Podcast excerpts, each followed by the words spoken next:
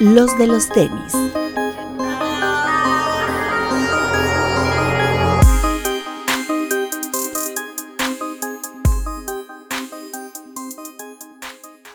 Hablemos de tenis, nada más. Bienvenidos a los de los tenis podcast, Alberto Bretón. Hola amigos, bienvenidos. Bueno, seguimos en cuarentena, entonces mientras seamos, más bien mientras estemos en cuarentena vamos a seguir siendo solo dos aquí. Exacto. Susana a distancia. Susana a distancia, así es. Y Abramse perros. Exacto. Eh, saludos a todos los demás del equipo, ¿no? A Al Papo, a Papu. Hilser, a Max, Al Doc. al Doc, A YSL también, aunque no sea del equipo. A También. veces. a Max. Así es.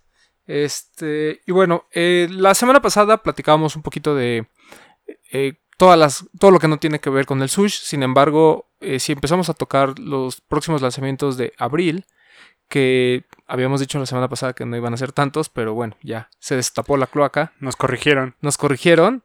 Eh, para empezar, eh, bueno, ustedes ya vieron, el, y si no, les platicamos. El fin de semana se lanzó en Invictus y en Alive el Jordan 1 Court Purple.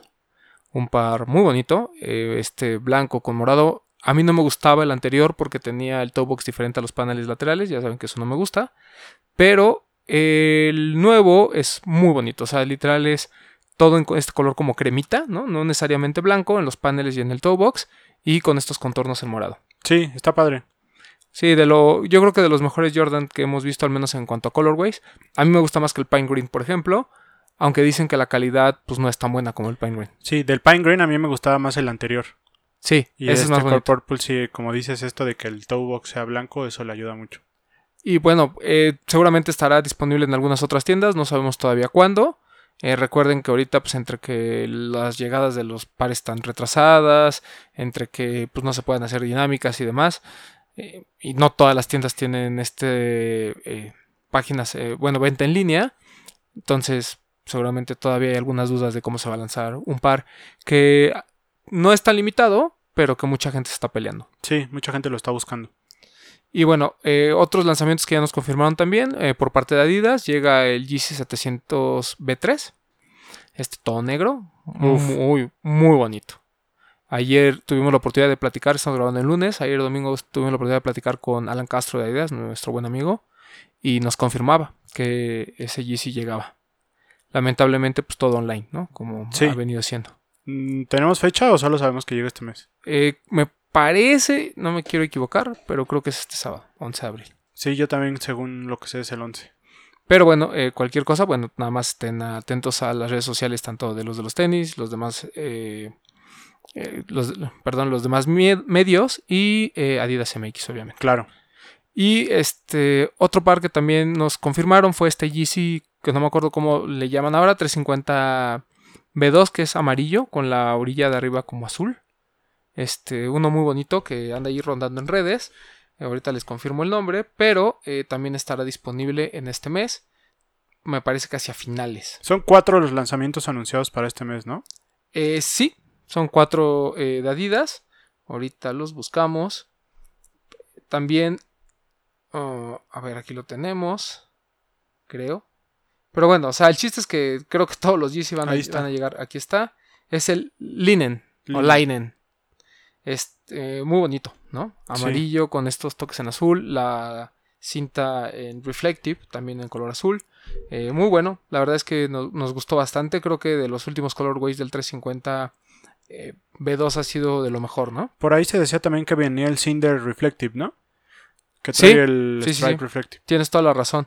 Que no sabemos si va a llegar a México, ese no estamos tan seguros, pero es muy probable que, que sí llegue. Otro también es el, eh, el 700, el MVMN, el Que es Movement. como Movement, ¿no? Así es. En color blanco. Eh, pues a ver si llega, ¿no? Para mí ahí me dijeron que no. Que Sí. ese no. Es muy probable que no, porque este, pues realmente todos los 700 MVMN pues no están llegando a todas las ciudades, no están llegando a todas las flagships, se están soltando poco a poco, lo cual los hace interesantes de alguna manera para quienes lo quieran tener desde ahorita. A mí me gusta mucho más el naranja y el negro, Sí. pero este no es nada mal. Sí, no, el naranja me gusta más. Entonces, bueno, eh, se vienen cuatro Yeezys. Bueno, tres confirmados para México. El otro, pues no sabemos. El Cinder Reflective parece que sí llega, pero les mentiría si les dijera en dónde, a dónde va a llegar. Pero los y cómo otros lo van dos a sí ya seguros. Sí, el 700 B3 y el 350 L- Linen o Linen es un hecho. Con el B3 es más que suficiente. Sí, sí, sí, sí, sin duda. Este. Mira, si no llega el OG, o sea, que no hubiera un restock del, del OG, de la Sael, yo creo que este también tendría que calificar en el top 10 de este año, ¿no? Sí, sí, seguro. Por lo que representa, sobre todo. O sea, la verdad es que el 700 B3 es una de nuestras siluetas favoritas. Y lo que platicamos, ¿no? Viene refrescando muy bien la línea de GC. 700 en general, ¿no? Nos gusta mucho. Sí, sí, sí, claro. Y también el 380, no olvidarlo, este como de la- el famoso de la papaya. Papaya. Ese A sí mí no, no me gusta nada, nada, nada. Habría que verlos en vivo porque luego en vivo cambian las cosas o cambian nuestra apreciación. Pero de momento creo que sí, parece como vomito. no. Eh, sí, y ese parece que está confirmado hasta mayo. Sí, pero ese sí no. No, Y- no cop. Y otros lanzamientos de, de algunas otras marcas, bueno, antes de terminar con Adidas, hay un ZX 8000 de Atmos, ¿no? Que hoy subió a su página Sneaker Game MX.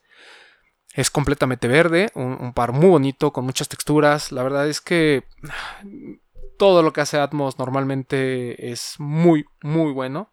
El par no sabemos si llega a México. eh, es muy probable, no, no lo queremos este, confirmar todavía.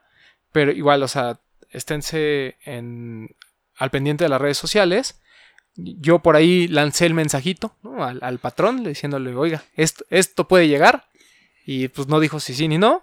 Pero hay que estar al pendiente, sobre todo Estas los lanzamientos cosas que- en- online. Que tiene Atmos, ¿no? Porque muchos se van por ahí por el hype de del Docam o de estas colaboraciones que hacen más ruido, pero casi todo Claro. el año Atmos está haciendo cosas con muchas marcas y de Sí. repente sacan así como siluetas que no hacen tanto ruido, pero que son colores o diseños especiales de Atmos que son muy buenas. Sí, incluso acaban de hacer un, bueno, lanzar como las imágenes de un New Balance 850, también estos colores como muy otoñales. Eh, recordemos que, bueno, eh, ahorita está en la transición otoño-invierno allá en Japón. Sí. Eh, y pues la verdad es que es, es muy bonito. ¿no? Por O ahí sea, hay no- algunos colores de ASICS, ¿no? Que son exclusivos de Atmos también.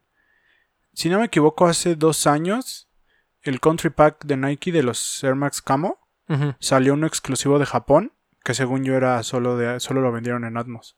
Sí, O sea, no era de Atmos el par, pero era un, col- un camo Col- exclusivo de Japón que vendieron en Atmos Así es. nada más. sí, o sea, como tiene como sus, sus, perdón, eh, Atmos tiene como sus Atmos Strike, ¿no? O sea, Ándale, pares como de que solo se van a vender ahí, independientemente de que sea una colaboración o no. Sí, exacto.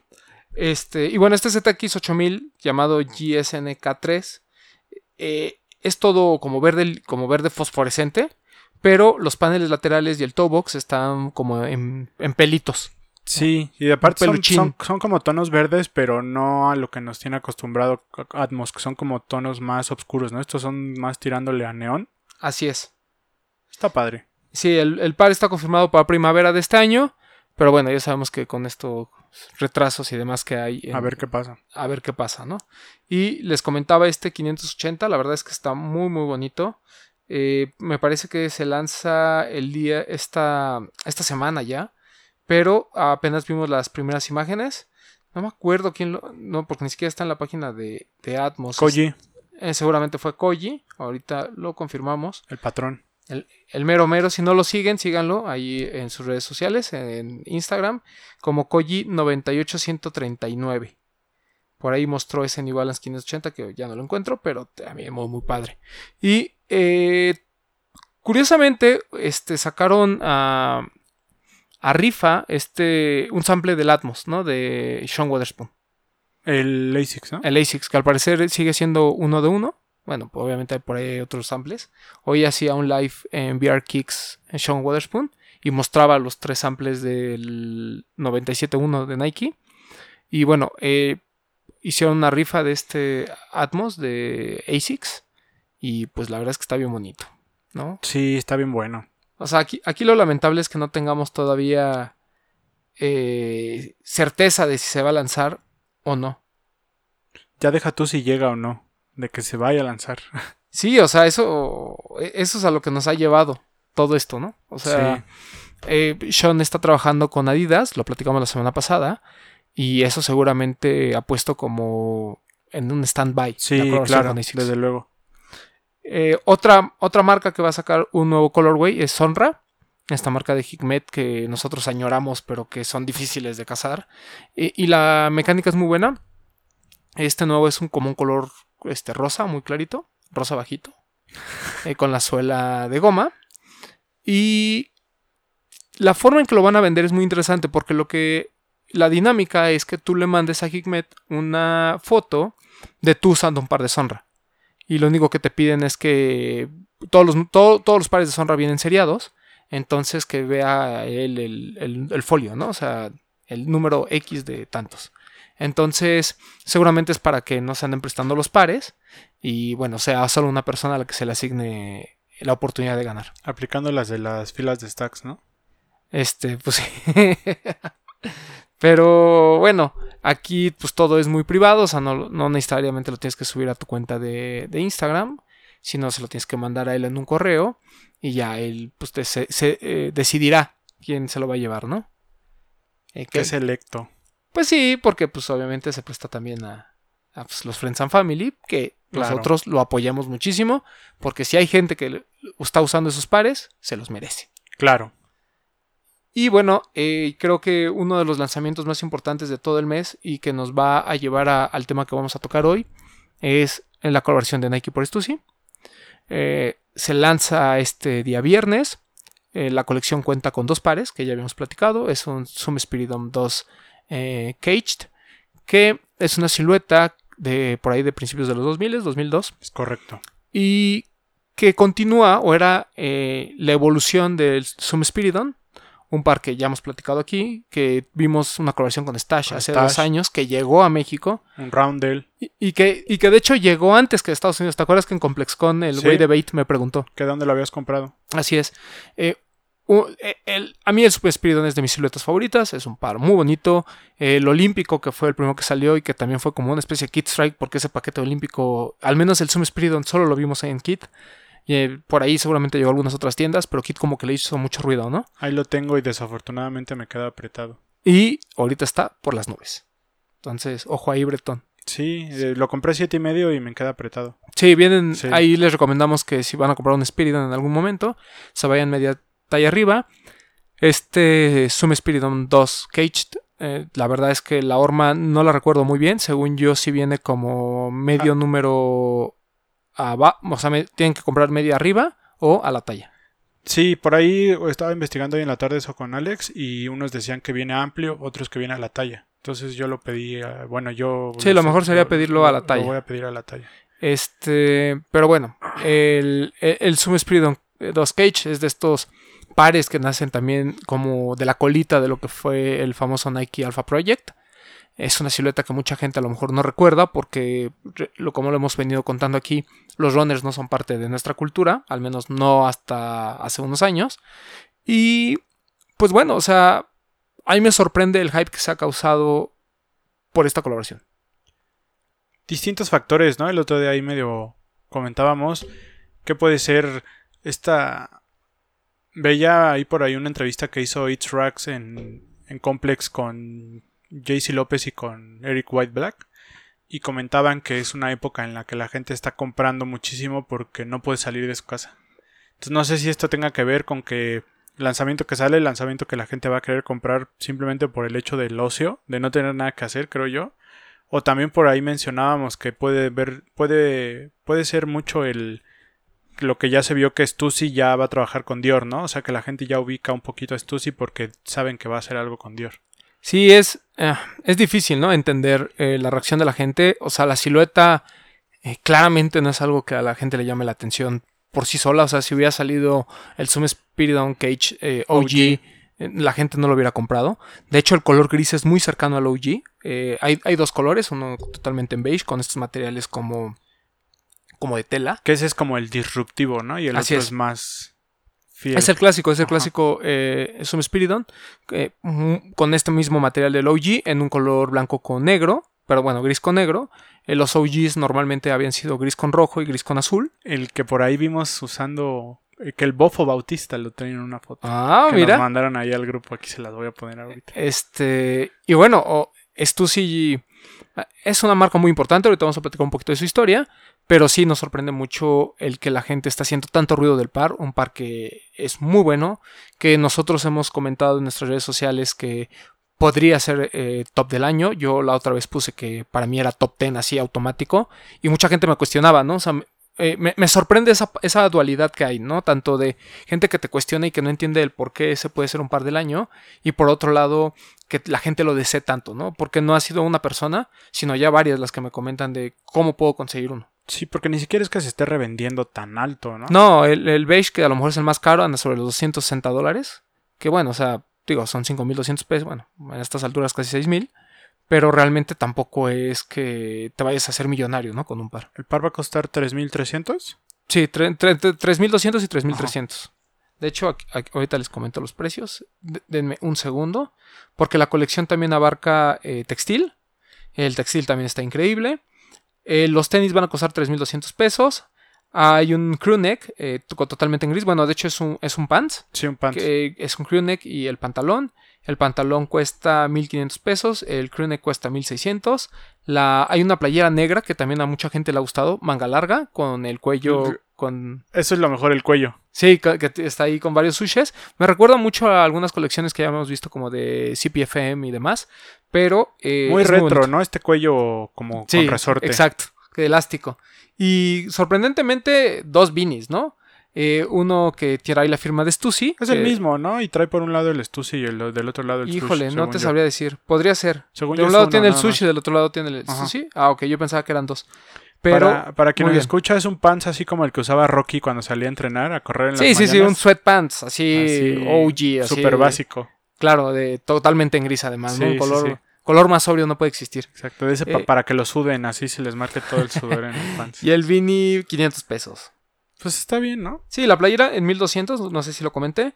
Eh, la playera y el crewneck creo que para mí son sí, sí, sí, básicos. A mí también me gustaron mucho. El pants no uso ese tipo de pants, sobre todo por el resorte en el tobillo no me gusta tanto, pero la sudadera y la playera están muy buenas. Y muy bonito el, la, la, playera y los pares, bueno, o sea, una locura. Eh, van a ser limitados, no llegan muchos a México. Entonces, pues quien se pueda hacer de uno, pues felicidades, porque va a tener una de las mejores colaboraciones del año. Sí, seguro. Y bueno, eh, vamos a platicar un poquito de la historia de Stussy. Y ustedes se preguntarán, pues, ¿por qué Stussy es importante, no? O por qué lo estamos retomando hasta ahorita. ¿Qué es Stussy? Stussy es una marca que nace en California. Eh, nace en 1980, aunque en 1982 se dice que es la primera vez que eh, Stussy sale como tal cual como, como una marca. El, el dueño de, de Stussy o el, socio fundador, uno de ellos es Sean Stussy, de ahí el nombre de la marca. Y bueno, lo que hacía Sean Stussy a sus cortos 13 años, él nació en 1954, entonces para 1966 y 1967, él comienza a hacer el... Él, él hacía en ese momento como tablas de surf, ¿no? O sea, él, él, ayudaba como a, ya sabes, a lijarlas, a grabarlas, a, a crear cierto arte dentro de las tablas. Y en 1979, él funda su propia tienda de, surf. Y es ahí donde él empieza a, generar su, marca. Entonces, para 1980, lo que su aporte cultural de Sean Stussy en ese momento fue el que en las tablas, como para que las diferenciaran de las otras, él ponía su firma, ¿no? Y este logo tan característico de Stussy que ustedes pueden ver en el Beanie, de, la colaboración con Nike y bueno, en otras prendas y que seguramente es muy famoso porque la mayoría de las playeras de Stussy Sí, es como la firma, es una tipografía, pero es la firma. Así es, es justamente esa firma que él ponía en las tablas, bueno, pues fue la que él usó para sus para su marca, ¿no? Y luego en 1982 este se le ocurre al señor Stussy ir a uno de estos como eh, como bazares de, de deportes de acción, en este caso de surfismo, y eh, hace una playera completamente negra con la, con la firma, ¿no? Esta, esta playera tan clásica de, de Stussy.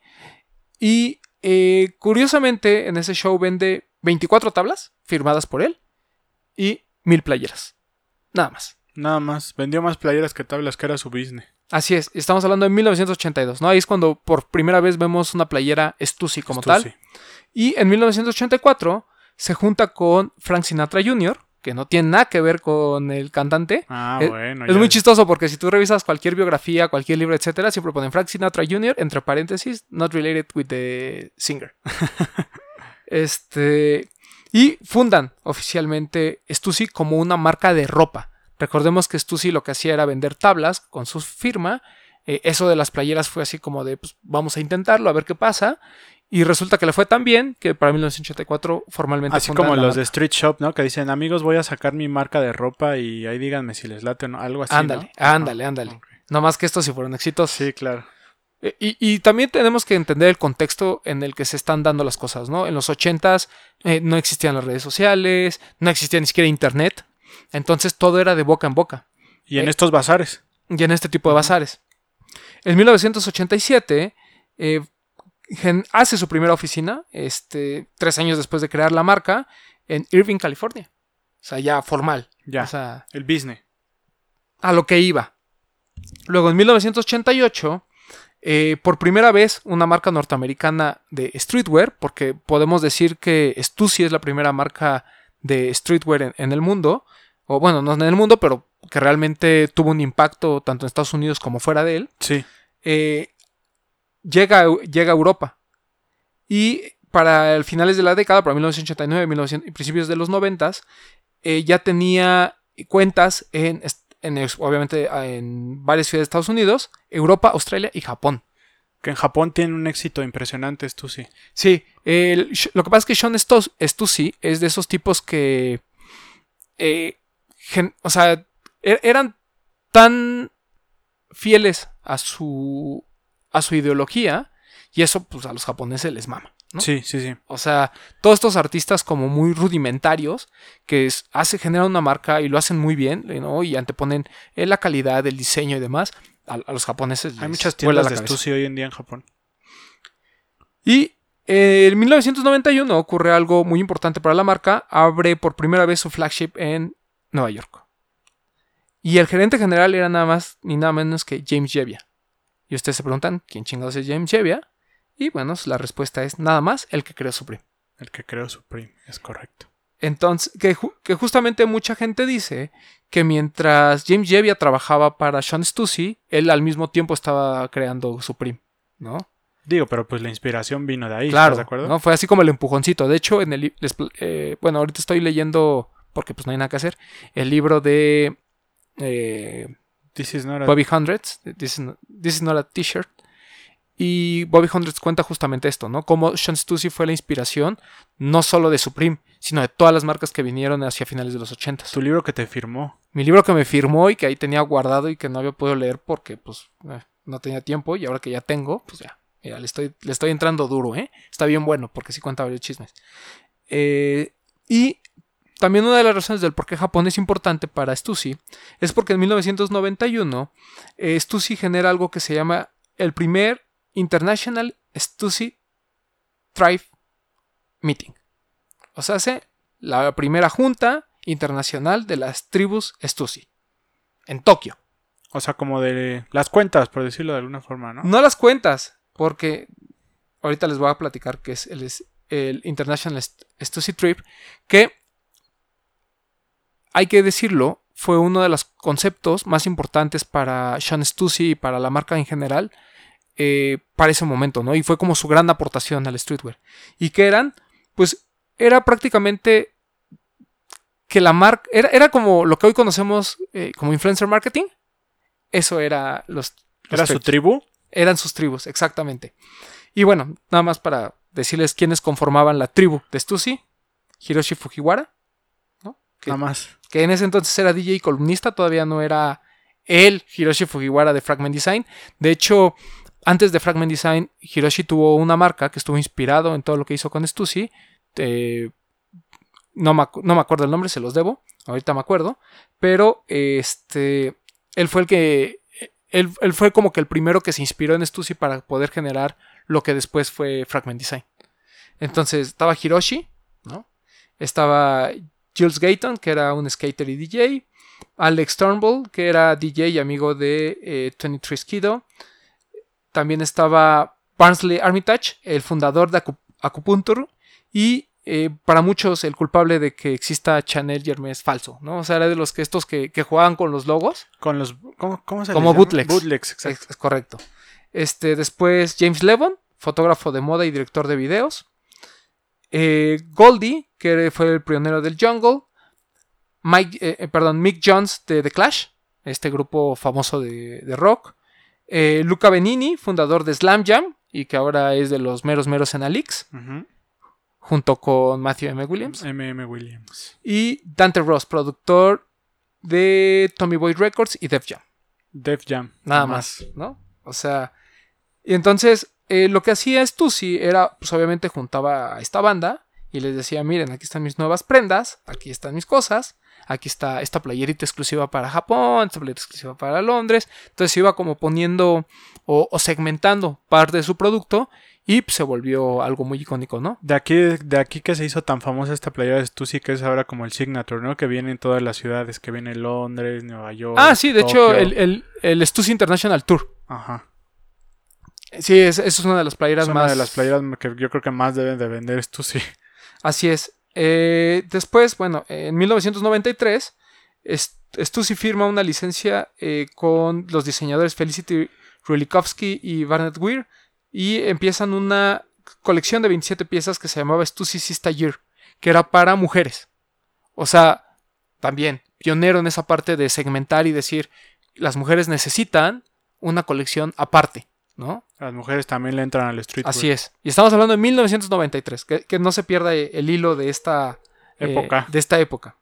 Y en 1996, tres años después de esto, ocurre lo que para muchos fue como, como impactante, ¿no? El hecho de que Sean Stussy anuncia su retiro de la marca y le deja todo a, a, a Frank Sinatra Jr. No, Nada que ver con el nada que ver con el artista. Eh, y se va a pasar eh, tiempo con su familia, ¿no? A Hawái, Al retiro. al retiro. Y lo que cuenta en una entrevista eh, Sean Stussy es que eh, él nunca se arrepintió de haber dejado la marca, ¿no? Que, que era como, como parte del proceso y que una de las cosas que lo llevó a, a también salirse en ese momento y retirarse es que, bueno, para empezar, ellos ya habían hecho muchísimo dinero, ¿no? O sea, eso es un hecho. Y dos, que él ya no se sentía a gusto con el crew que habían conformado en Stussy. O sea, como que él quería ir para un lado. Eh, De hecho, él se compara mucho con APC y con Combs de Garzón. O sea, decir que él, él cree que la, la marca debió haber evolucionado de alguna manera a hacer algo más apegado a su realidad y a su edad. Y pues él decía que lo que representaba ya Stussy en ese momento para él ya no significaba lo mismo que representaba para hace años, ¿no? Por eso es como un héroe para también para los japoneses, ¿no? El hecho de que eh, alguien fiel a, su- a- a sus ideales diga, ¿sabes qué? Estoy en muy, muy buen momento, yo quiero disfrutar con, con mi familia, llevo trabajando casi durante 20 años, eh, 20 horas al día por una marca con la cual hoy ya no me siento parte de. Identificado. Así es. Entonces, en ese momento eh, lo deja. Y en 1997, justamente un año después, comienzan las colaboraciones de Stussy. No con Nike, sino en general, porque su primera colaboración fue con G-Shock. Los Eh, relojes. Así es. Entonces, un año después, vemos, eh, ahora sí que a Sean Stussy ya no le tocó ver toda esta arte de las colaboraciones. Y bueno, este, en, para el año 2000, bueno, este, tienen su primer como skateboard team, ¿no? Donde estuvo eh, Richard Mulder, Danny Montoya, Scott Johnson y Kit Hofnagel. Que es otro nicho donde tú sí ya está, está muy arraigado en el skate, ¿no? Así es. Sí, es, es como que esta parte de, del surf y del skate en algún momento coinciden dentro de la historia del streetwear Sí. y pues la gente empieza a adoptar, ¿no? Todas esas piezas y, eh, por ejemplo, Kit Hufnagel, que es ahora el que conocemos como el creador de Huff Hoff. Una marca también de. y que ya es propiedad de Nike, ¿no? ¿Es de surf? ¿O es más de. como de. Es eh, skate. de skate. De skate. Sí, porque él era patinador. Este. Y bueno, en 2008, Sean Stussy abre una nueva tienda llamada S-Double. Que solo se vende en Japón. Y que él dice que son cosas japonesas para, para japoneses. japoneses. Y que. Y de hecho cuenta en una entrevista le hicieron hace poco. Que a él le gustaría llevar la marca a Estados Unidos. Pero que al igual que Double Taps y algunas otras marcas japonesas. Es muy caro. O sea, la gente te compra como de garzón, pero no te compra otro tipo de marcas que están ahí en medio, ¿no? Como puede ser para él eh, su propia marca, es Double. Sí.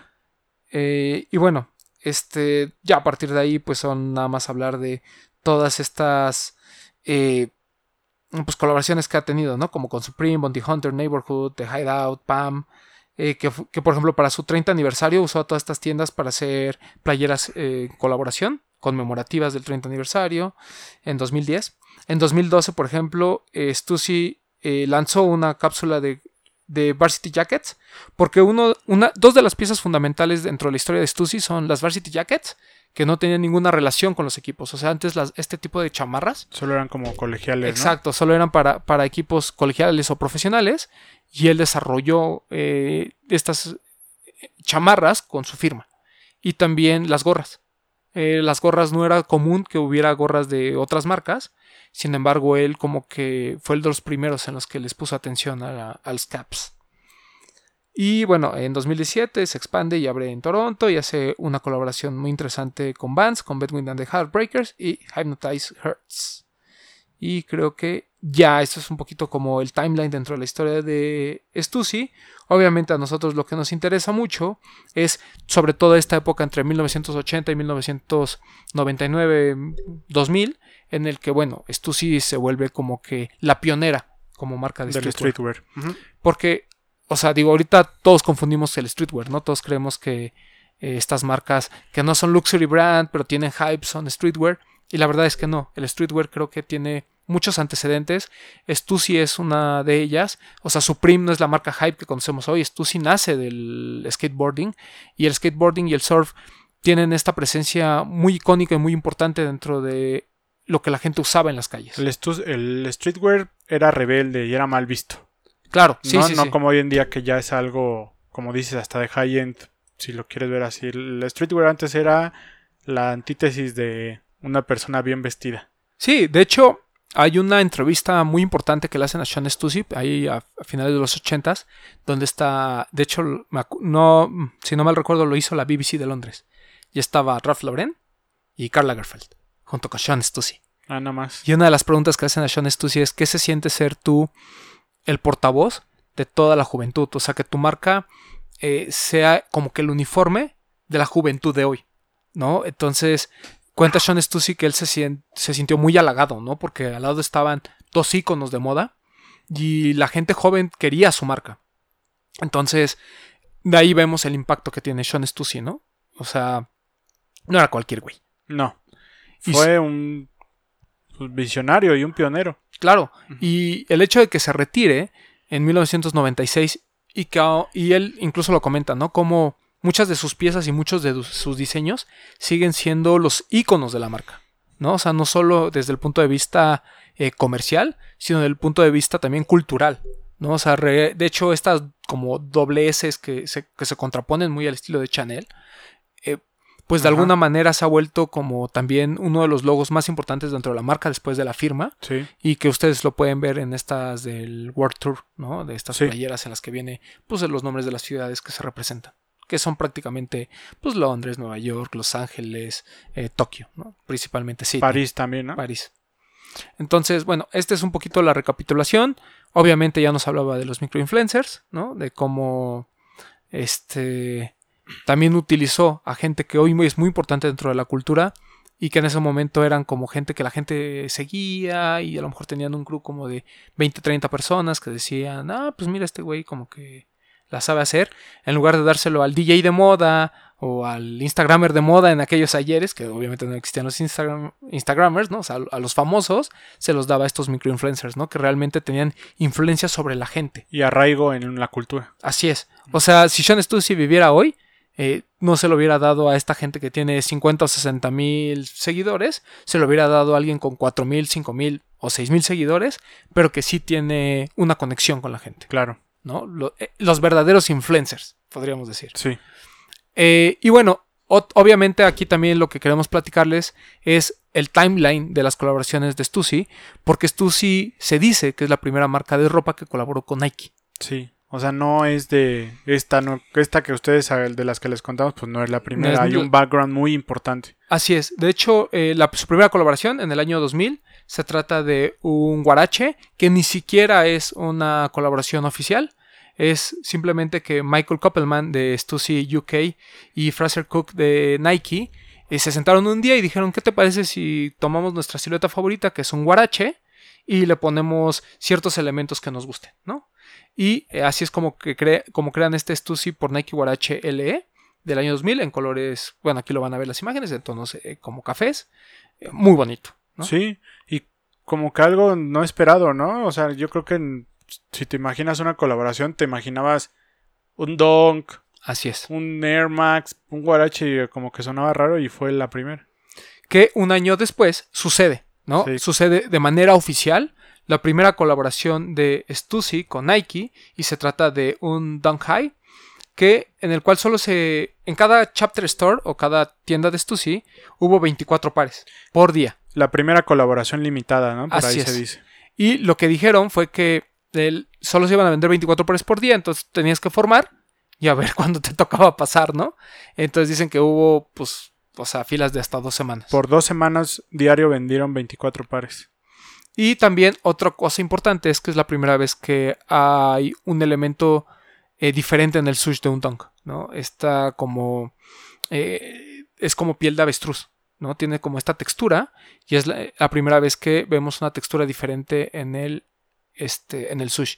Hay un color como beige con café que tiene esta parte como de avestruz y hay uno totalmente negro que tiene el sush como de víbora, ¿no? Se puede decir como de pitón. Sí, como Snake. Así es. Eh, muy bonito, la verdad es que sí, sí están bien padres. Este fue ya como el primero oficial, Así es. que salió a la venta masiva, por decirlo de alguna forma. Después, en 2002, un año después, continuaron las colaboraciones y se trató ahora de dos Blazer Mid, uno en color azul marino con rojo y el otro en gris con verde, algo mucho más sencillo, pero igual. Y por la onda del skate, ¿no? Ma- Utilizando siluetas relacionadas con el skate. Correcto. Que de hecho, eh, disculpen mi ignorancia, pero según yo, en 2001, cuando se lanza el Stussy por Nike Down High, todavía no existía la línea SB.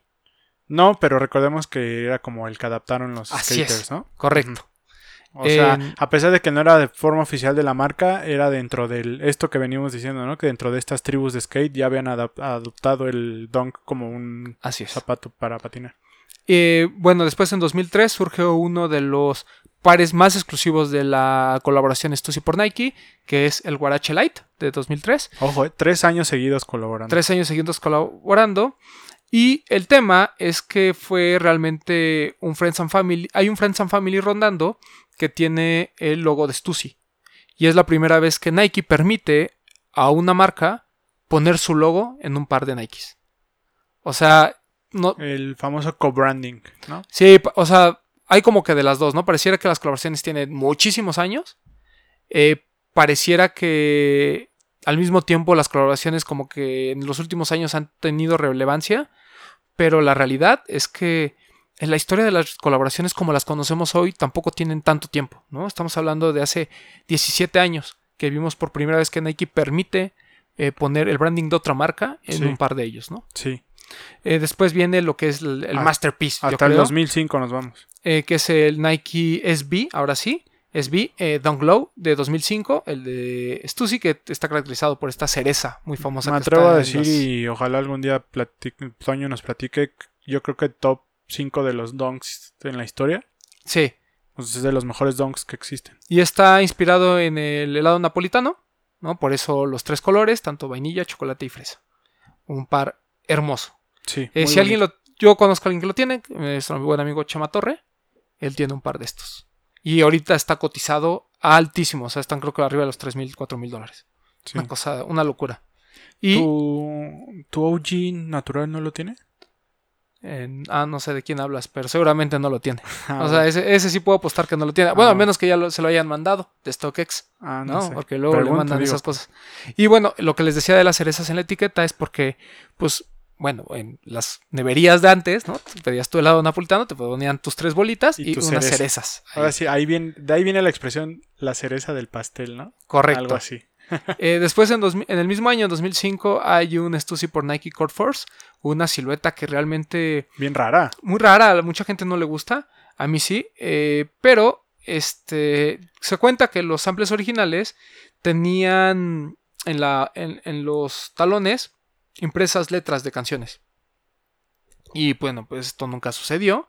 Eh, lo que vimos fue nada más la, este, digamos, el, el par, el general release, ¿no? Con el Stussy Tom Tom Print, que bueno, es nada más que en el collar del, del talón tiene esto que dices tú, sí, ¿no? Y fue para el 25 aniversario de Stussy. Así es. Un pa- pares bonitos, la verdad. eh, hay un tono negro, un negro con morado y, y blanco, un amarillo con café y un negro con café. Muy, muy buenos, ¿no? Pero silueta complicada. Y empezábamos a ver estas cosas de los Friends and Family, ¿no? Así Pares es. que se quedaban en producción, que se quedaban limitados, que no salían a la venta y que hoy en día son pues, grails literal, ¿no? Claro. Son Sí, o piezas, sea- de, piezas de archivo, dirías. Sí, o sea, por ejemplo, ese Warache Light Stussy con el, con el logo bordado, seguramente, o sea, se- bueno, ya sabemos que hay muy pocos, pero seguramente es una pieza de archivo Sí. impactante. Y son de estas cosas que aunque tengas todo el dinero del mundo, tal vez ni así lo puedas encontrar. Y mira, ¿no? llevamos ya varias colaboraciones sin repetir la silueta, ¿no? O sea, tuviste un Don High y un Don Low, que es lo más cercano, pero bueno, un Don High de, de lo que hoy conoceríamos como Sportswear Sí. y un Don Low de, de SB, y de, realmente de ahí, puras siluetas que a lo mejor en el archivo de Nike tampoco son tan representativas como puede ser un Guarache Light, aunque a mí me fascina, y el Core Force, ¿no? Sí. Eh, pero también, bueno, unas siluetas muy buenas como fue el Blazer, que pues, es mítico, y el Guarache. Ese core, el core Force es como el más feo, no, no feo, el más raro hasta ahorita. de Sí, es como, ajá, exacto. Y bueno, hablando de rarezas, está el Stussy por Nike World Tour Project, el de 2006. Eh, como les decía, viene este World Tour Project en el que pues, varias marcas ¿no? colaboraron con la, con la marca. eh, que, y de hecho, este World Tour Project eh, era en colaboración con 40 artistas diferentes. Cada uno hizo una pieza para, para Stussy. O sea, fíjate, en ese entonces ya había 40 artistas que podían intervenir en una playera para que te des cuenta del cómo iba creciendo el movimiento ya desde ese entonces. Y aquí hay tres siluetas eh, bastante buenas. Un Dunk High, el Trainer Dunk Low y el Free Trail 5.0. El Free Trail es de estos que comienzan a tener la suela free. Free. ¿no? El upper muy similar a lo que fue el Nike Free 1.0. Este... Que por ahí tú tienes uno de Atmos, ¿no?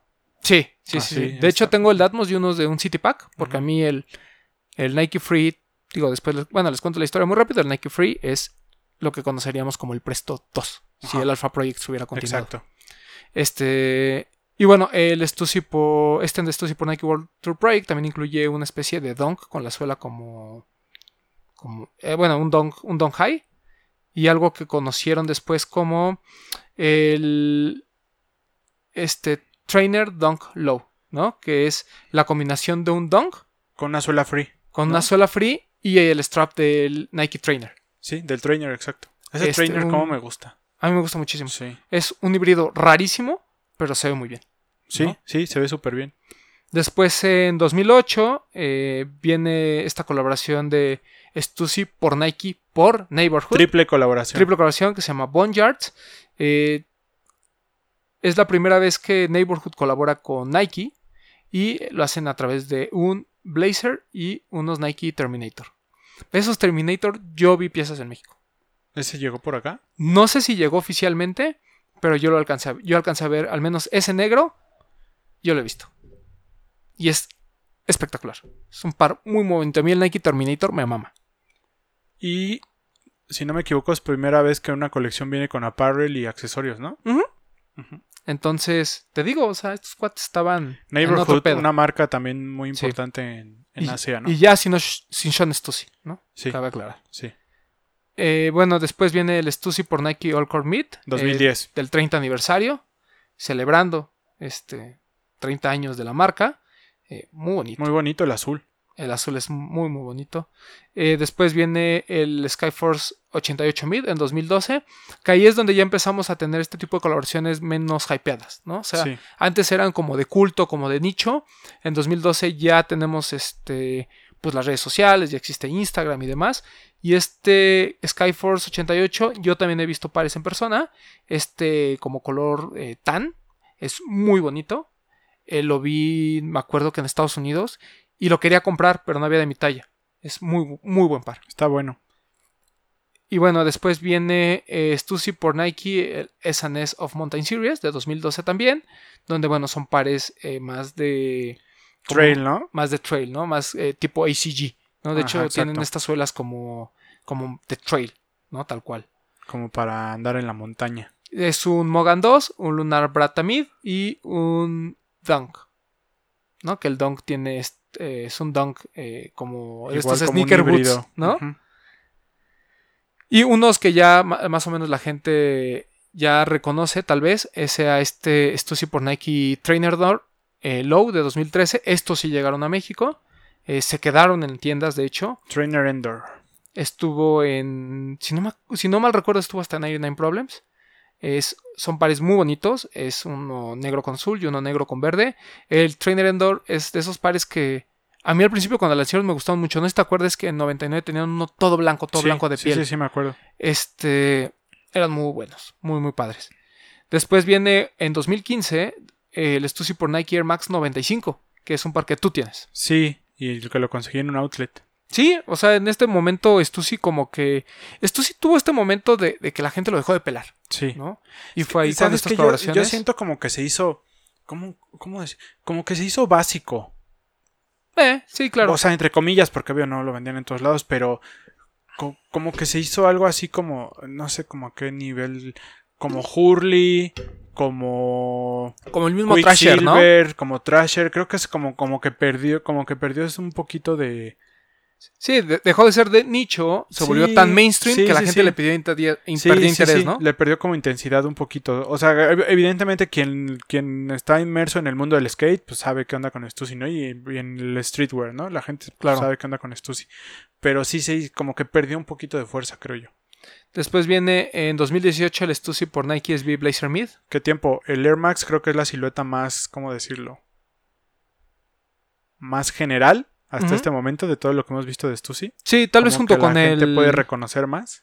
Sí, tal vez junto con los Dunks y el. Y tal vez el Guarache, ¿no? ¿O no? Puede ser. Es que no sé, siento como que el Air Max como que más gente lo ubica, ¿no? Sí. Los otros siguen siendo un poquito más, seg- más segmentados.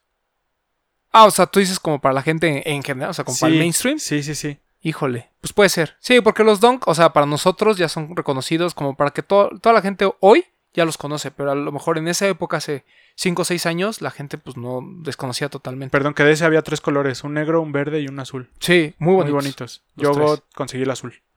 Eh, después viene, le- les decía, el Stussy por Nike SB Blazer. Hay un mid y un low. Eh, los dos son muy bonitos. De hecho, Primera vez que se repite ya una silueta, ¿no? sí, y- no, ya, ya había habido, porque el Dunk ya lo habían usado por segunda vez. Pero, este, estos Blazers son muy bonitos. De hecho, yo también tuve la oportunidad de verlo en, en, una, en una tienda, no recuerdo en cuál, en Estados Unidos. Y también lo quise, quise comprar el, el mid, pero igual ya no, ya no había tallas. Muy bonitos. Muy bonitos. Y bueno, esa fue la última colaboración que tuvimos. Y ahora, pues esta nueva, ¿no? Con el Zoom Spiridon 2. Dos años después de la última, ¿no? Es correcto. Pero pues estamos... ¿cuán- ¿Cuántas fueron? Más de... A ver, 1, 15. 2, 3, 4, 5, 6, 7, 8, 8, 9, 10, 11, 12, 13, 14. 14. La quinceava colaboración. Esta Esta. va a ser la quince. O sea, no es... No es algo nuevo. Vaya. No, para nada. Ya hay mucho background entre Nike y Stussy. No, no es algo nuevo y además no es algo. ¿Cómo te diré? O sea, no, no es que hayas visto que tal vez la, la fama de la marca por alguna manera va hacia abajo, pero cada una de sus colaboraciones son muy. Son muy Stussy, ¿sabes? O sea, eh, sobrias, no le buscan mucho. O sea, va más. a- creo que hay más un tema de, st- de storytelling y de, y de materiales que realmente como de. de faramaya, por así decirlo, ¿no? Sí, claro, y aunque aquí acabamos de decir que y perdió un poco de fuerza la marca, pero sigue, sigue estando en el radar de las marcas para hacer colaboraciones. Sí, o sea, y incluso este mucho tiene que ver lo que tú dices de, que esta nueva colaboración con Nike eh, venga del, después del retiro de, de, Sean Stussy, ¿no? Digo, ya habíamos platicado que hace dos años él comenzó su propia marca, es Double en, en Japón, pero no había colaborado con nadie. Dior lo rescata, hace un B23 espectacular, a mí me parece de los mejores después del de Sorayama, A mí me llamó, incluso a ese nivel. me llamó la atención cuando leí la noticia que anuncian la colaboración como Dior por Sean Stussy. Sí, Claro. O sea, no Stussy nada más, lo anuncian como Dior por Sean Sí, porque- Stussy. Él al ya no ser parte de la marca, ¿no? Y él es el que está colaborando, ¿no? Es, dicen que Dior fue el que lo sacó del retiro. Incluso eh, hay una nota en el que Sean Stussy hace como su nuevo logo, que dice Sean, o sea, como muy en cuanto a caligrafía muy similar a lo de Stussy, pero ahora dice Sean y está en trámites de registro, ¿no? Porque al parecer pues quiere regresar y quiere pues volver a poner su nombre, ¿no? Digo, al final así nació Stussy, Sí, con claro. él grabando su nombre, bueno, su apellido. Y ahora pues lo quiere hacer a través de su nombre y me parece que es algo muy importante. Sí, el- no, no, no es un hecho menor el, el estar con Dior, ¿no? Digo, evidentemente todo viene a... conecta con que Kim Jones esté en Dior, sea el, el director creativo de, de- de Dior, que le ha dado una visión totalmente nueva a la marca, tal y como se la dio a, a Louis Vuitton. Entonces creo que por ahí es importante también el, el que, que- que él jale a este tipo de gente a, a colaborar con las marcas de, de high-end. Sí, y, y- y creo que pues obviamente hace mucho sentido que este pues 20 años después de la primera colaboración no oficial de, de Stussy y de Nike haya tanto ruido alrededor, ¿no? O Sí. sea, es la quinceava colaboración de la marca, cumplen 20 años de trabajar juntos, la marca cumple 40 años, o sea, eh, Sean Stussy vuelve a las andadas ahora con Dior, como que se crea una atmósfera de, de semi-hype en el que el nombre Stussy eh, lo tenemos tan presente, ¿no? Tanto así que pues, nos da como para ahorita dedicarle este programa a una sola marca que es eh, el papá de los pollitos. Le va, a hacer, le va a hacer justicia a la revolución. Claro, porque, o sea, sin ellos probablemente, lo- y lo dice Bobby Hundreds, ¿no? Es muy probable que sin el, este éxito de, de Stussy, eh, The Hundreds no haya existido, eh, Benny Gold no haya existido, Supreme no haya existido. Yo a la, a la, a la primer tienda de Stussy que entré fue en Tokio. Y me llamó mucho la atención que las playeras como las básicas, todas son hechas en México. Todo lo maquilan en México. Sí, y, y, pues ahí te da. Porque eh, creo que uno de los conflictos que tuvo también Sean Stussy en el año en el que se retira es este. eh, el, el cómo despegó la marca, ¿no? O sea, cómo se volvió. eh, como bien se lo decían en la entrevista, ¿no? El uniforme de mucha gente joven. O sea, era. Era tan mainstream la marca. Y en ese momento sin publicidad, ¿sabes? O sea, o bueno, sin, o sea, digo, él nos anunciaba en, en las revistas eh, GQ Me- y en Vogue. me eso. suena a que le pasó un poco lo que pasó con Vape. Puede ser. Que cuando se rompe la relación con Nigo, como que Vape se empieza a, empieza a crecer. a- a- ajá, creo que pasó lo mismo con esto. Si no, se rompe este como lazo emocional que hay con el creador y se van más ya por el lado del negocio y empieza como a hacerse más Sí, mainstream la marca. De hecho, estaba viendo dat- algunos datos y decían que desde que se fundó la marca en 1980 a cuando se va Sean Stussy, Sean Stussy ya se había metido alrededor de 30 millones de dólares. O sea, imagínate. Y sin ser tan... No, y, ajá, exacto, y sin tener el, el impacto que hoy tendría a Sí, nivel de claro, redes, ¿no? Claro. O sea, hoy eh, yo creo que por eso también ese interés de Sean Stussy de, de generar su propia marca, ¿no? De generar esta, esta, esta firma de Sean, como para de alguna otra manera, pues seguir con la presencia en temas de colaboraciones, pero también poder tener una marca que tenga presencia en Estados Unidos. Y que sigue siendo una marca, un nombre, una firma que, que quien te habla de Stussy y sabe de Stussy quiere decir que está informado de la cultura, ¿no? No cualquiera, a pesar de que te puede- decimos que perdió fuerza, que se hizo mainstream, pero sigue siendo algo que, que es como de cultura, por decirlo de Claro, alguna o forma. sea, eh, hay una gran diferencia y es un, es un muy buen ejemplo de que no porque tengas una playera tú sí sabes de, de lo, del streetwear, pero creo que cuando uno tiene, bueno, olvídate de tener, pero cuando uno reconoce ¿no? el, el valor histórico de alguna manera de Stussy, pues te habla de que tiene cierto conocimiento. Claro. también. Porque es muy fácil como decir, ah, sí es Stussy, pero pues ¿qué es Stussy? ¿no? Eh, incluso me dio mucha risa esta foto que subió la gente de Headquarter, saludos a Campa, en el que dice, ¿no? Así de, ¿quién es Stussy? ¿Qué es Stussy, ¿Qué es no? Stussy? Etcétera. Y ponen, esto no es una dinámica, No y cómo empieza la gente a, a contar como si eso les diera acceso al par, ¿no? Sí, sí, sí. Y tal cual fue copy-paste de, pues, de Wikipedia, ¿no? Sí. Que igual ya para ir cerrando un poquito el tema, volvemos a la colaboración. Es muy limitada, no lo mencionamos al principio, pero muy pocos pares. Muy pocos pares, entonces, pues si lo consiguen ahí, presúmanoslo, porque Creo que vale mucho la pena. vale mucho la pena. Y bueno, eh, para cerrar también, igual con el tema de Stussy, eh, se los digo desde ahorita, esa colaboración va a ser top 10 del año. Que igual, no se claven. Si no pueden conseguir algo de esto, den la oportunidad de Stussy. No es tan difícil conseguir la ropa Sí, de no, Stussy. no, no, para nada. La pueden encontrar, yo creo que en muchos retailers de skate y de que vendan marcas Claro. así como streetwear, fácil pueden conseguir una playera de las más básicas. Y no paguen reventa, Mm, No. ¿No? O sea, ya si van a pagar mucho dinero, pues paguen por un B23 de... ¿Ya salió? No, todavía no sale. Y ahí también hay varios modelos, Lo han ¿no? estado retrasando.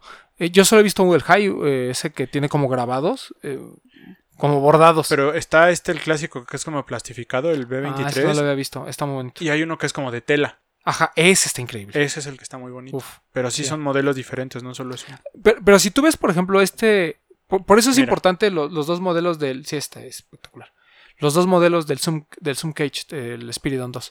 Porque el color como neutro, el que platicábamos, sí es muy Stussy, ¿no? O sea, pero muy Stussy de, de cuando Sean Stussy trabajaba ahí. E incluso, Se me asemeja mucho al blazer que vimos ahorita, este que es como cafecito, como de. incluso lo ves con este Dior y, y te remonta. O sea, si ves que como que hay una conexión en el trabajo. Sí. Y el otro, pues simplemente es un color OG que, se, que va a tener ahí el nombre de Stussy. Los Muy, dos están buenos. muy bueno. El que agarren, de verdad, valió mucho la pena. Sí. Y, este- y, y creo que también es atinado el traer de vuelta esta silueta ahorita que está como en tendencia estos runners como de como Sí, de- sí, sí. Como de shoe, ¿no? Sí, llegó en muy buen momento. Sí. Sí, o sea, este runner, por ejemplo, hace cuatro años no lo hubiéramos pelado. No, no, no. Y, y digo, y, y no es porque no sea relevante el, el par hace cuatro años, sino porque eh, al final del día, hoy, todo está en tendencia, ¿no? Tanto los colores que utiliza, como eh, los materiales que, eh, que están presentes en el par, tanto el par en sí, ¿no? O sea, Sí, y no es una silueta que todo el mundo ubique. claro, ¿no? Y además, o sea, todas estas siluetas de principios de los 2000 vienen muy en boga. Sí. ¿no? Es como que lo que vamos a ver. Pero bueno, Así eso es. fue la clase de Stussy. La clase de Stussy.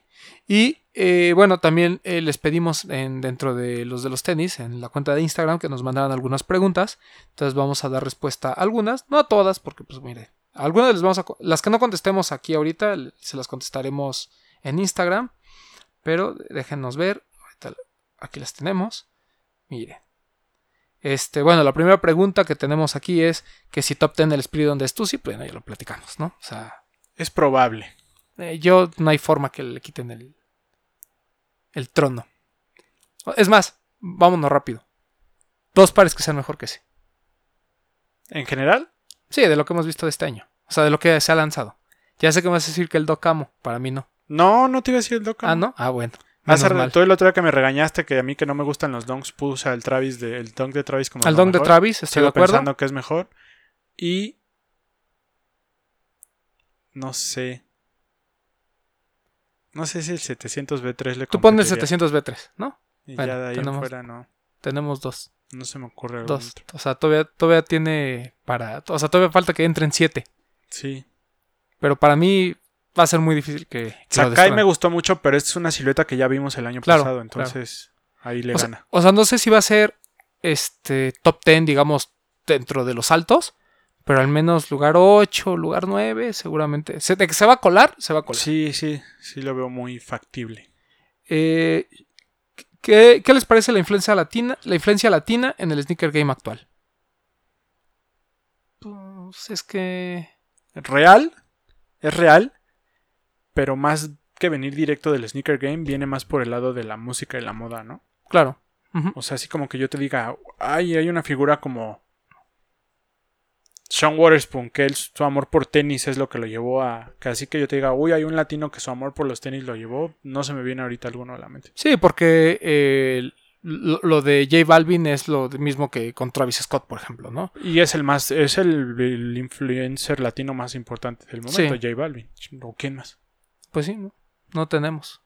Entonces, o sea, sí es real, pero va más por otro lado, creo. Sí, o sea, e- es, real porque esta gente tiene impacto en Estados Unidos, ¿no? Sí, es, Y- es, es que es por eso. Así es. Entonces, cuando tú tienes impacto en Estados Unidos, llamas la atención, pues no solo Nike, ¿no? O sea, hay una fila de marcas que quisieran colaborar contigo.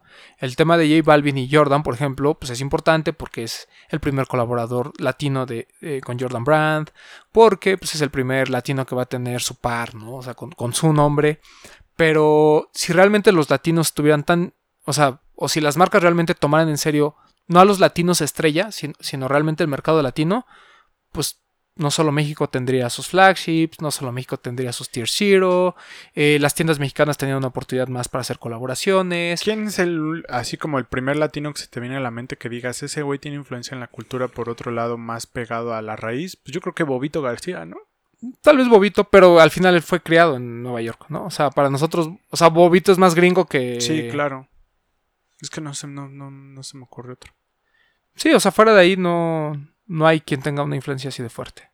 ¿no? O sea, no me... Bueno, pero es real. O sea, es real entre comillas, ¿no? O sea, te digo, es, es real eh, la influencia de la música dentro del sneaker game en general. Y obviamente, pues, conforme los latinos sigan ganando terreno eh, dentro del gusto musical de los norteamericanos, pues eso se va a expandir al, a- a- no solo al sneaker game, sino al streetwear y demás. Lo vemos, ¿no? Con esto de J Balvin por Claro. Murakami, por ejemplo, o las colaboraciones de J Balvin con Guess, etcétera. Pero repito, o sea, es uno, ¿no? O sea, es J Balvin. Y también creo que lo que les decía, eh, las marcas también tienen que poner atención no a la grande estrella, sino a la gente que también está haciendo dentro de sus países cosas, ¿no? El Que caso está de, influenciando la cultura. Claro, el caso de las tiendas, ¿no? Para empezar. O sea, que solo Lost haya tenido una colaboración importante con Reebok. O el caso de que eh, 99 Problems tenga una, eh, vamos a decir, una colaboración local con Fila. Es justo lo pero sigue siendo muy local. Exacto. Está lo de Sanner también, ¿no? O Con lo de. Sanner, por ejemplo. Yo, yo creo que ese ha sido como eh, lo más alto que ha llegado, ¿no? Esa y lo de Nahual, ¿no? Que en aquel entonces no el movimiento no estaba tan fuerte. Sí, pero ahí, bueno, o sea, son más temas como... Es como de que alguien interno impulsó. Era lo ¿no? que había. No, no era lo que había. O sea, es- quiero suponer, digo, no sé muy bien la historia, pero creo que alguien internamente aquí en Nike este, lo impulsó. Bueno, pero, y el- también lo mismo con The Flow pero Team, ya en el momento fuerte de la cultura que estamos viviendo, lo de Sanner creo que ha sido lo más. lo más relevante. Este, ¿qué más? Eh, si les dieran el dinero suficiente para comprar el par que quisieran, ¿cuál elegirían? Pues el Mac. Pues sí, ¿no? O el Red October. De hecho, dos. decir algo diferente a un Nike Mag es complicado. ¿no? O sea, el, tal vez el EC2 Red October, pero para mí el Nike Mag es como... Pues sí. Es, eh, Y el autolacing. es, es claro, es, Sí, es sí. lo más alto que puedes tener en el Sí, sneaker sí, game. sí. Ni lo dudamos. Eso no se, no se duda, no se Así piensa. De lo que ha salido y ya está confirmado cómo va el top 3 del año, pues ya lo platicamos. Este, ¿Creen que el top 10 de mitad de año podamos ver más pares de otras marcas que de Nike? Yo En creo el que no. nuestro es difícil porque nosotros lo hacemos de marcas que llegan a las tiendas. Así es. O sea, por ejemplo, por ahí a lo mejor se podrá colar algo de, de Reebok o de Converse, ¿no? Fuera de ahí, a lo, a lo mejor el Lasix, el Highlight 3 OG. Puma, eh, ¿ves algo pues, importante o este- lo Tal vez el? Future Rider, el de Chinatown o el otro, este, el de Off-White, que no es de Off-White. que, que es un par muy bonito, ¿eh? Les quedó súper padre. Este que es de una escuela con la que hicieron el- lo- los ganadores de diseño de una escuela, este, colaboraron con Puma, hicieron un Future Rider que tiene como las agujetas como el Terra Kiger y Ah, ya sé cuál, ya sé esos. cuál, ya sé cuál, ya sé cuál, ya. Aquí Ese. les digo, para quien está en YouTube les dejo una Eso es muy, Sí, eso ya es sé- muy bonito. Yo hasta pensé que era un custom de Mauro. No, no, no. No, afortunadamente. No, seguramente si a, a Mauro le hubieran puesto a customizar algo, nos hubiera salido con algo de Naruto o algo así. Sí, Pero sí está es- bueno, ya sé cuál dices. Sí. Está muy bonito. Eh, ¿Cómo se afectarán? Esta es muy buena pregunta. ¿Cómo se afectarán los lanzamientos de este año con la situación actual? Pues para empezar va a haber retrasos, ¿no? O sea, de hecho, digo, a nosotros no nos afecta, pero por ahí hubo el, ru- el rumor, bueno, no un rumor, se confirmó que en un centro de distribución de Nike en Estados Unidos Se paró la producción, ¿no? se paró La distribución. la distribución, ajá, porque una persona salió con positivo de COVID, entonces tuvieron que sanitizar todo y arreglar y eso. Eh, entonces, nosotros que sobre todo la el, el centro de distribución que a nosotros nos corresponde está en Europa, pues seguramente, pues si Holanda, que es donde está, resulta con más afectación de la que ha tenido hasta este momento, Hay uno de Holanda y uno en. Bélgica, según yo, ¿no? Así es. Entonces, eh, ¿qué otra implicación tiene? Obvia- obviamente que ya no es solo relacionado con el COVID, sino con la situación económica que vivimos. El tipo de cambio seguramente va a tener una afectación en los precios. Eh, por ahí nos platicaba Alan que a lo mejor todavía las marcas no toman medidas, ¿no? Se pueden comer un poquito el margen, pero no te puedes comer 25% de evaluación. O sea, eso es un hecho. Yo creo que más bien todas las marcas y todas las industrias ahorita están. Van a como- detenerse un poco. Sí, exacto. Van a ver hasta dónde llega. Porque pues no es lo mismo hacer una realineación de precios del 20%, hacer una realineación paulatina, o que después, eh, por un acto de magia o por un milagro, pues a lo mejor la devaluación ya no es del 20, es del 10%, y pues tú ya jodiste, ¿no? Al consumidor. Sí. Entonces, pero estas afectaciones vamos a ver sobre todo Y es hacia, a me- futuro. hacia mediados y finales del año. Eh, tu, tu, tu. Existiera. Ah, caray. ¿Existirá un, gener- un general release que se vuelva un Grail como antes o ya viviremos de colaboración? Yo no recuerdo un general release que se vuelva realmente Grail. O sea, la mayoría son colaboraciones, la mayoría fueron pares limitados en su momento. Es que es ambiguo, ¿no? Porque desde Claro. que es un general release quiere decir que en algún momento o va a regresar o va a tener más producción. Y un Grail, parte de que lo llames Grail es porque es limitado. Sí, claro. O sea, que sea algo que, no- por ejemplo, este Docamo de Atmos, el, este, el nuevo que salió, O sea, pues a mí no me parece un Grail. objetos de culto o iconos, sí. Sí va a haber general Claro, releases claro, que lo- se puedan convertir. Me, igual se van a reír, pero el 350 va en camino a convertirse en un objeto de culto porque ya es una silueta general release que ya está, ya Sí. forma parte de la historia.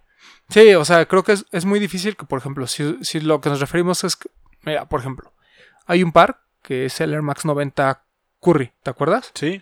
Que llegó a México, llegó a Outlets, costaba 1200 pesos, yo y así ese lo es compré. uno de los representativos dentro de la cultura del Sí, Air Max 90. y, y fue uno de los más importantes de la cultura de- del Air Max.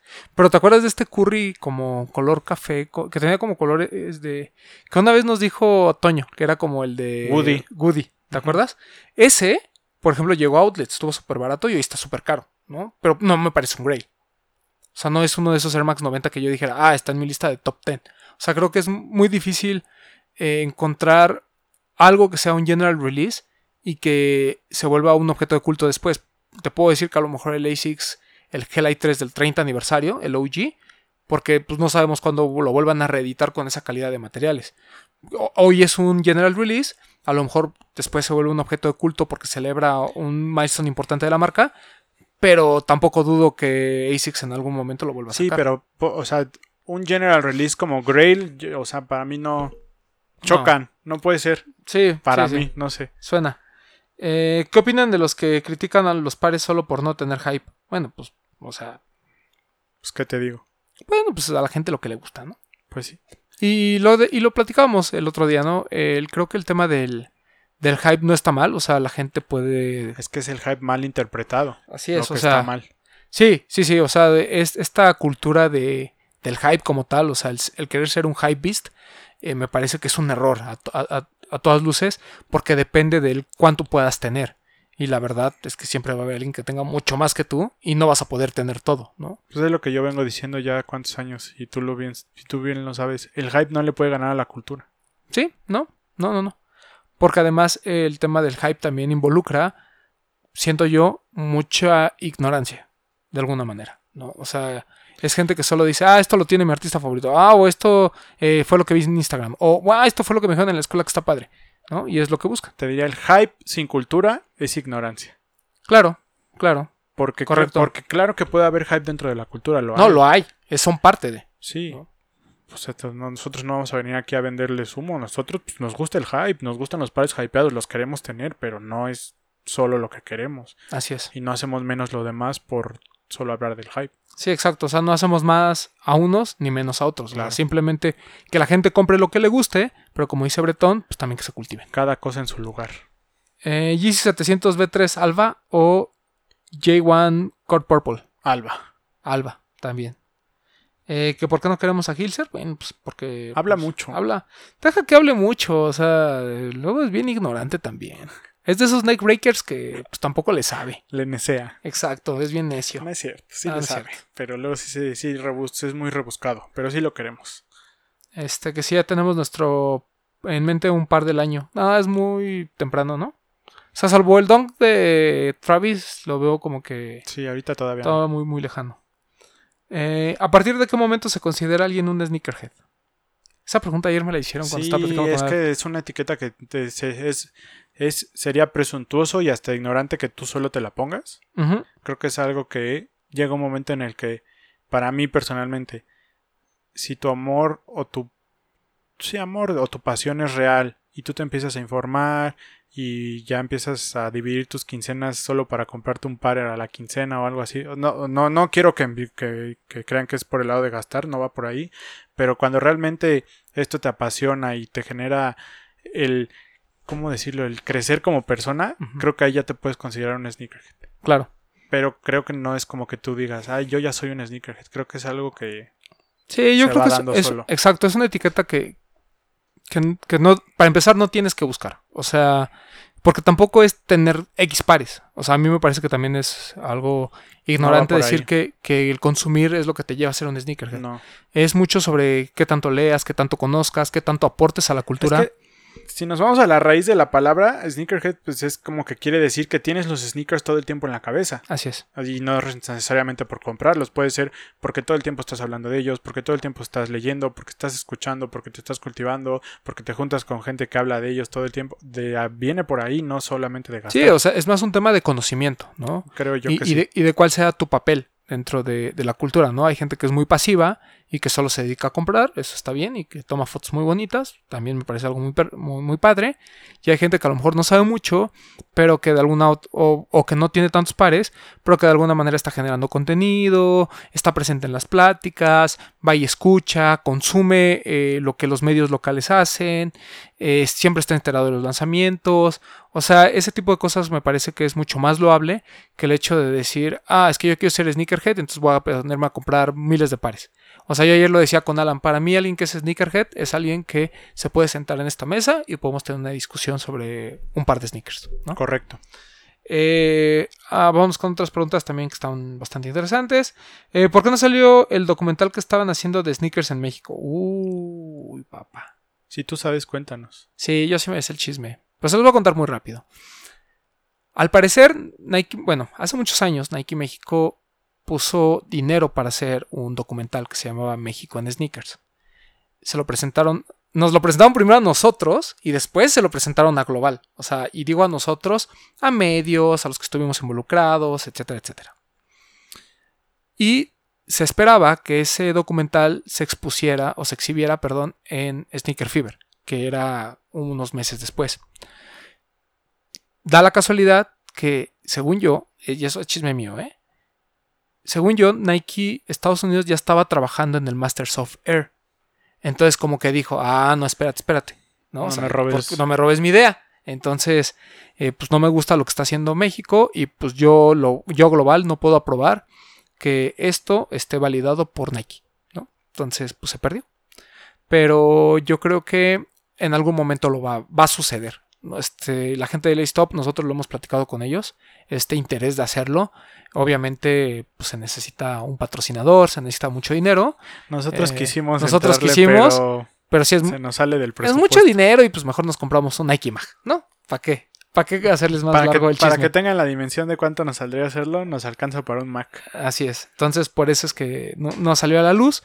Pero bueno, ojalá algún día haya alguien que lo patrocine y que lo patrocine de buena forma, ¿no? Que, se lo deje en manos de alguien que sí ame la cultura y que se vean envueltos varios, eh, no solo personajes importantes dentro de la cultura de México, sino también varias aristas, ¿no? Desde el Hype Beast, desde el Sneakerhead, si ustedes quieren, si es desde el OG, etcétera, etcétera. Eh, ¿Por qué New Balance salió del mercado mexicano? Eh, porque la persona. Eh, bueno, la, em- distribuidora, ¿no? Así es. La, empresa o la distribuidora que, lo llevaba perdió se acabó el contrato de la licencia. Y bueno, creo que al momento de renovar algún problema hubo. Que New Balance dijo: Yo me voy a encargar de México, New Balance Norteamérica. Pero desde acá. Así es. Entonces, no sé si este año sea como de. como para terminar toda la parte legal y administrativa y demás. De transición. Pero yo me encontré en LinkedIn hace como ocho meses ya posiciones para la administración de New Balance México. Entonces, no sé si en algún momento va a suceder. Ah, con razón ayer con Alan dijiste que sí trabajarías en New Balance. Pues sí trabajaría en New Balance, pero pues ya nunca me llamaron. Entonces pues, también no. No sé que esté. Yo supongo que está detenida esa onda. Eh, ¿Qué ha sucedido? esa pregunta nos la han hecho mucho. Eh, que qué chingados pasa con sneakers. Para empezar, no se tienen por qué andar preocupando. O sea, creo que la situación es muy lógica, ¿no? O sea, no se encierren en eso. Para empezar, nunca los alcanzan. dejen de frustrarse. Y dos, eh, la situación no está como para andarnos preocupando que por qué no hay sneakers en México. O sea, no, no es que no haya sneakers en México, no hay sneakers en México y todo Europa. ¿Por qué? Porque nosotros somos parte de Europa, no de las grandes ciudades, de las ciudades chiquitas, pero pues, o sea, el problema no es nuestro, no es, no es que Nike haya dicho, ah, no, a México ya no le manden, ¿no? O sea, es, es un tema que va más allá Sí. y creo que la situación es más que clara, ¿no? O sea, estamos en un momento eh, Álgido. álgido dentro del mundo, como para andarnos preocupando si sneakers este, hay o no. Pero bueno, ese es el chisme, o sea, la situación no está. El horno no está para bollos. Este. Esto es algo que yo no puedo contestar, les, les- les podemos dar nuestra opinión, pero hasta ahí. Eh, llegar a un punto en el cual ser una tienda de energía no sea rentable debido a la reventa y los GRs versus hype, pues depende de qué tienda de energía seas, ¿no? Esa sería mi respuesta. Pues es que viéndolo en un plano general, vamos a seguir siendo un nicho. Claro. Y va a haber gente que va a seguir comprando tenis solo porque lo necesita para hacer ejercicio o lo necesita para su fin de semana. Y es de ahí de donde el GR le va a seguir ganando al hype. Y el GR no es negocio para la reventa. ejemplo bien claro, Estados Unidos, ¿no? Estados Unidos que para nosotros sería así como, ay, ¿dónde está todo y donde todo el mundo compra el hype? En Estados Unidos, el costo, o sea, el valor promedio de los pares que se venden es de menos de 100 dólares. Ustedes díganme, un par hypeado que en retail cueste Mira, menos de 100 dólares. est- estamos en uno de los puntos más altos de la cultura. Y en Estados Unidos es donde más encuentras el hype. Y es donde más tiendas de reventa tienes. Tienes a Fly Club, Soul Stage, Stadium Goods. Si la reventa le fuera a ganar, hoy en día ya no existiría Bodega, no existiría Extra Kid, Border, no Kid. existiría Extra Border, Undefeated. Pues por lo mismo, ¿no? Claro. Entonces, el no- yo no creo que ese mercado le gane al retail. Sí, o sea, es muy complicado. Ahora, obviamente, pues tiendas como TAF siempre van a sobrevivir por la ubicación que tienen, por el tipo de producto que tienen, el tipo de ofertas que están dispuestos a dar. Yo no sé ni siquiera si una tienda eh, de energía sea rentable o no. Me, me parece que sí, o sea, porque lo que hemos visto y platicado con algunos de los dueños aparenta que pues al menos les da para mantener un negocio. Claro Pero- que hay, que- hay que saber manejarla. Así es. También. Pero ahí tengo un ejemplo bien claro, Soul, ¿no? O sea, Soul, hasta ahorita como que le empezaron a soltar ciertos releases importantes. Pero vivió mucho pero lleva del 10 general años. release. ¿no? Y en Puebla. Entonces, eh, digo, o sea, ahí hay un ejemplo de que el negocio no es los pares de hype, ¿no? Creo que son los menos negocio que son. Eh, lo, aquí lo importante es ser muy bien administrado, saberle darle importancia a los general releases, tener una tienda atractiva y pues obviamente una buena atención al cliente. Y ahora con los pares online, o sea, honestamente pues hay mucha gente que vive en otras partes de la República que pues obviamente que- no les llegan muchas cosas y pueden encontrar online algunos pares que para nosotros son years y que a lo mejor no nos importan y los pueden encontrar atractivos. Es que las colaboraciones son los que te ayudan a posicionar tu tienda, pero no son los que las mantienen. Exacto, correcto. Y ya para cerrar, últimas dos preguntas. Esta es muy buena. A ver, Bretón, ¿un par de 1200 dólares o tres pares de 400? Es que depende cuál. Mm, Más bien depende de mi gusto personal. Porque como yo lo he dicho, si un par realmente lo quieres, vas a ahorrarte tres para comprar el que quieres.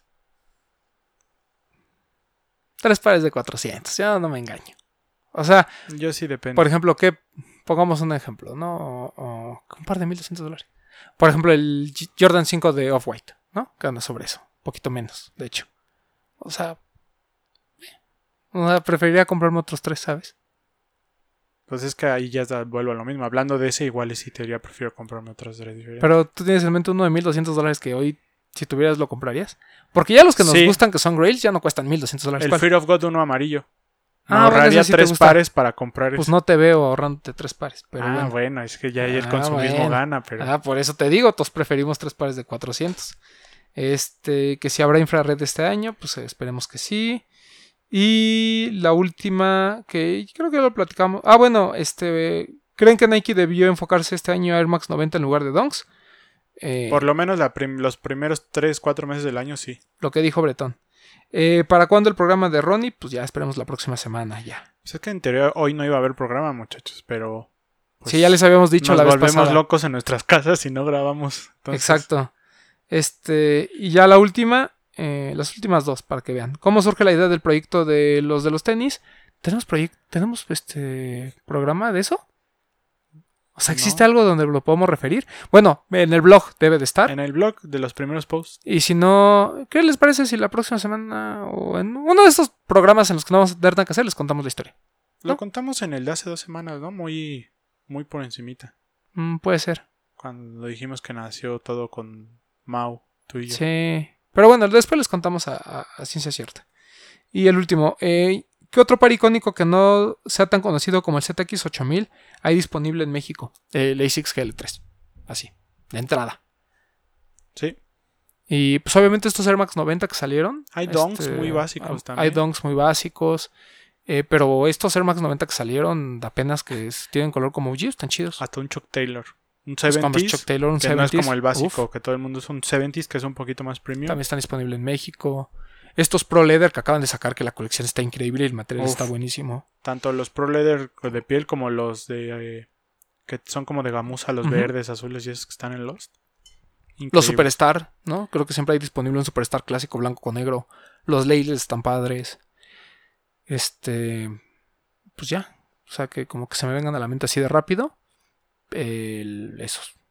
Y hay pares que a lo mejor no son tan icónicos, pero que hoy, para como está la situación, son muy buenos, como el Future Rider de Puma. O hasta en TAF luego hay muchos Air Max 97 muy bonitos. Ándale. Sí, o sea, es cuestión de buscarle, pero de que hay, hay varios. Sí. Pero así como icónico, icónico, a mí el ASICS GLI 3 me parece que es Yo mira con un Superstar. o un superstar, etcétera. Eh, exacto. ¿Qué más? ¿Nada más? Nada más. Eh, bueno, pues algo más que quieras agregar. Comercial. Nada. Nada. Bueno, este, pues ahí estén pendientes de nuestras redes sociales. A veces estamos muy aburridos, entonces ahí les pedimos que nos manden sus preguntas. Entonces ahí medio desarrollamos la respuesta. Eh, estén al pendiente de todas las tiendas, de todas las de Adidas MX y de también de Nike, porque pues va a haber en algún momento ciertos lanzamientos. Entonces mejor que estén este, informados, ya les dijimos. O sea, ahorita como que los calendarios y todo no están muy fijos, porque pues todo se ha retrasado, ¿no? Hay descuentos en Lost. Hay descuentos en Lost y hay pares muy, muy buenos. Había por ahí un GC 700. ¿Ah, sí? El. Uno que era como azul. Ah, el Inertia. No. No, otro. Digo, solo había uno del 7. No sé si ya se vendió, pero había Lo habías uno. comprado. Pues al 30%. 40. Ah, sí, es cierto, al 40%. Bueno, ahí indaguen. O sea, hay pares muy buenos. Yo ayer ahí como que agregué en mi carrito como tres o cuatro. Ya no me acuerdo ni cuáles, pero había cosas muy, muy buenas. Estaba- sobre todo de Puma. Siempre de Puma hay unas buenas colaboraciones ahí. Sí. en descuento. Pero bueno, échenle un ojo. Este. Y ya, creo que no tenemos más que platicarles. Eh, nos escuchamos la próxima semana. Y pues Travistotti ya paga tus 1500 pesos. Esto fue Los de los Tenis Podcast. Arroba Bretón27. Arroba Edgar Román 12. Y si compran el Stussy, suban sus fotos, etiquétenos. Hashtag los de los tenis. Nos vemos la próxima semana. Top del año, ¿eh? Ya les dije.